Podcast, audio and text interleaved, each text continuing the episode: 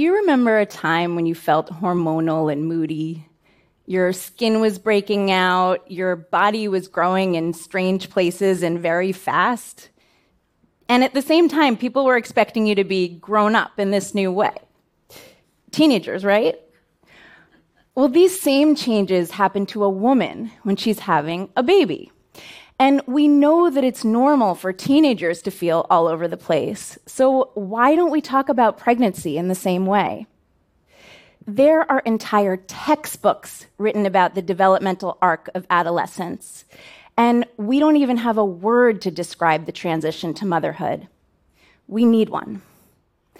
I'm a psychiatrist who works with pregnant and postpartum women, a reproductive psychiatrist. And in the decade that I've been working in this field, I've noticed a pattern.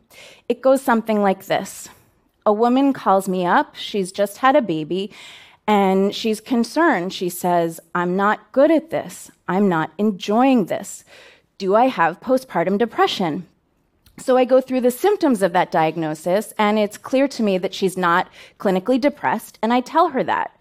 But she isn't reassured. It isn't supposed to feel like this, she insists. So I say, okay, what did you expect it to feel like? She says, I thought motherhood would make me feel whole and happy. I thought my instincts would naturally tell me what to do. I thought I'd always want to put the baby first. This this is an unrealistic expectation of what the transition to motherhood feels like. And it wasn't just her. I was getting calls with questions like this from hundreds of women, all concerned that something was wrong because they couldn't measure up. And I didn't know how to help them because telling them that they weren't sick wasn't making them feel better.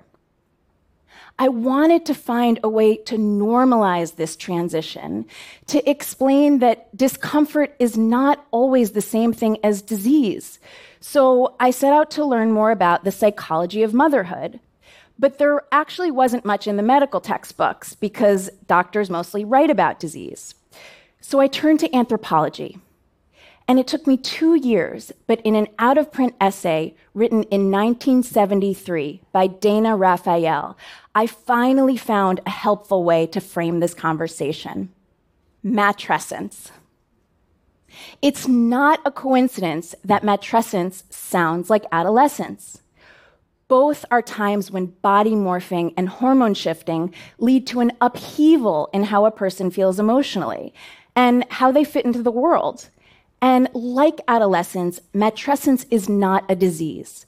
But since it's not in the medical vocabulary, since doctors aren't educating people about it, it's being confused with a more serious condition called postpartum depression.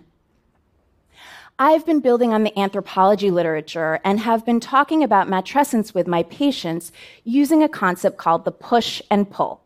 Here's the pull part. So, as humans, our babies are uniquely dependent. Unlike other animals, our babies can't walk, they can't feed themselves, they're very hard to take care of. So, evolution has helped us out with this hormone called oxytocin. It's released around childbirth and also during skin to skin touch. So, it rises even if you didn't give birth to the baby. Oxytocin helps a human mother's brain zoom in, pulling her attention in so that the baby is now at the center of her world.